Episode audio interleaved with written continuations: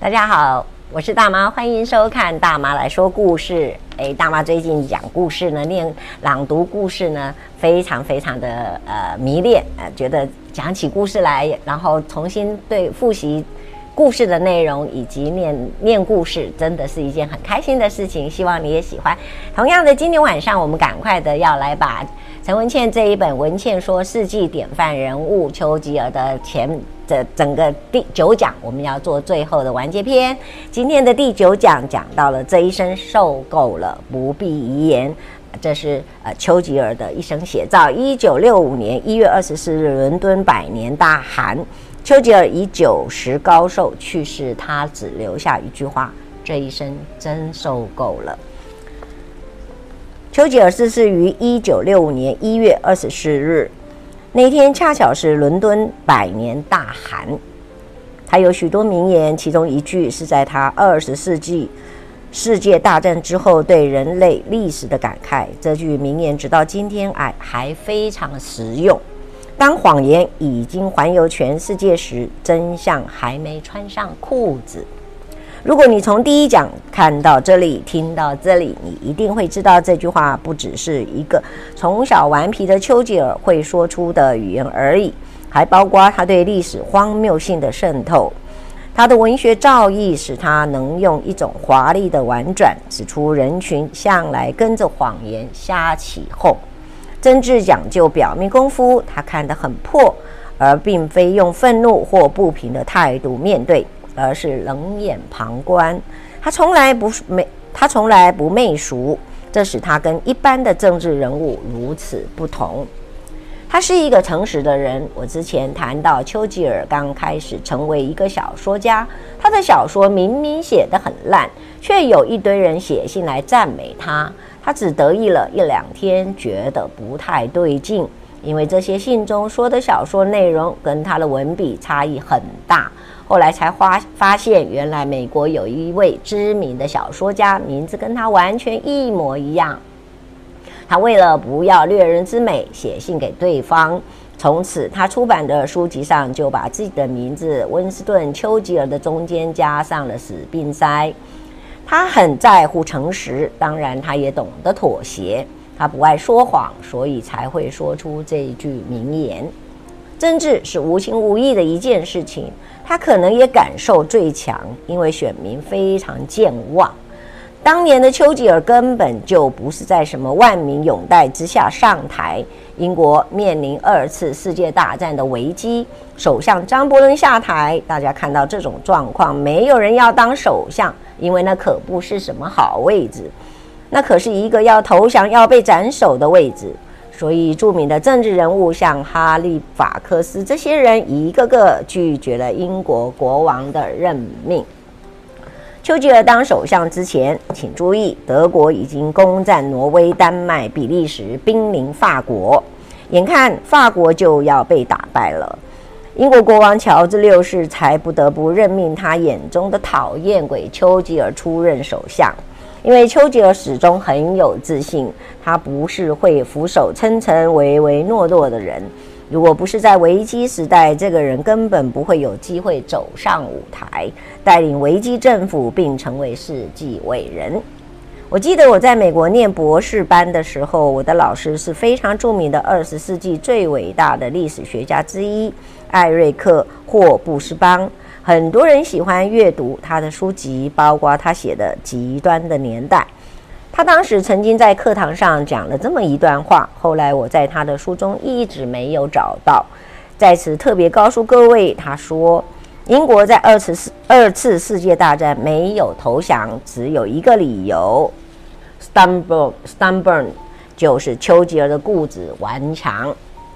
如果没有丘吉尔顽强的意志力，英国的军队没有能力防御希特勒。不是英吉利海峡保护了英国，是英国那个领导者，那个并不讨人喜欢，英国国王乔治六世眼中的讨厌鬼丘吉尔出任了首相。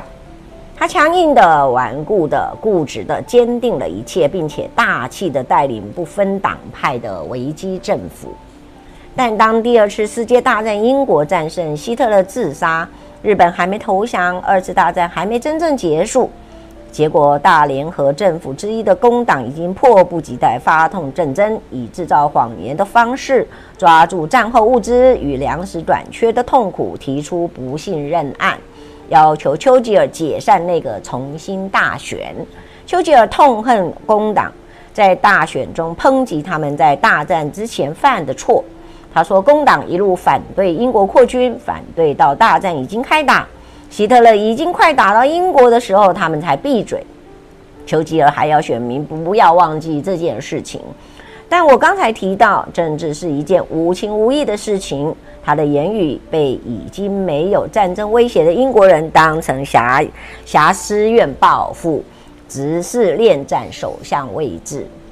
大选在一九四五年七月二十六日宣布结果，离希特勒自杀只有三个月又六天。等不及美国丢下原子弹结束二次世界大战，英国就想结束这个抽烟斗的七十岁老头。大选宣布的前夕，据丘吉尔自己记载，那天晚上他被大难临头的不祥恶兆惊醒，锥心的刺痛如真如幻。大选隔天开票，工党大胜，丘吉尔所领导的执政党保守党的席次只剩下一半。大战英雄丘吉尔出局。年轻的时候，丘吉尔就已经是个好作家了。面对自己的出局，他写下了一段美丽的文字。由于这段文字被很多人随便在政治失败时及网络上乱改，所以我特别把它摘录下来。实际全文如下：一九四零年五月十日夜间，伟大的不列颠战后开始之际。我取得了国家的最高权柄，自此而后，我手中权柄的分量与时俱增。历经五年又三个月的大战，到了末了，敌人一个个无条件投降，而我却遭英国选民摒弃，未能继续继续领导国家的事务。丘吉尔的太太看得比较开，跟他说。这个战争局面已经到这个地步了，落选就算了，搞不好因祸得福。丘吉尔回太太说：“这祸可把福压得很扁很扁。”战后发生了很多事情，证明他太太的说法是正确的。现在我要快速把丘吉尔的人生做个总结。大战之后，丘吉尔又多活了二十年的岁月，他其实很高寿走的九十岁。据传，他在二战二战后，因为搬出唐宁街首相官邸，丘吉尔官庄园也不是他的，是他伯父的。他在家乡下的家离伦敦太远了，但他依旧是英国下议院议员。在伦敦的房子又来不及装修，于是先住在旅馆里，等旅馆的价，等伦敦的家装修好才搬进去。此时，人们常看见他从借住的旅馆走出来，吹着口哨。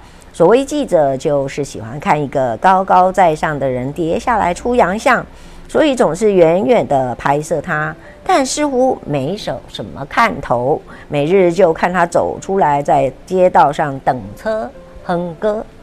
一位记者问了饭店的门房：“到底丘吉尔先生在哼什么？”门房说。北极、南极，我追赶不及。二战后，虽然被赶下首相的位置，前五年，丘吉尔仍然维持国会议员的身份，偶尔也会回下议院凭吊一下。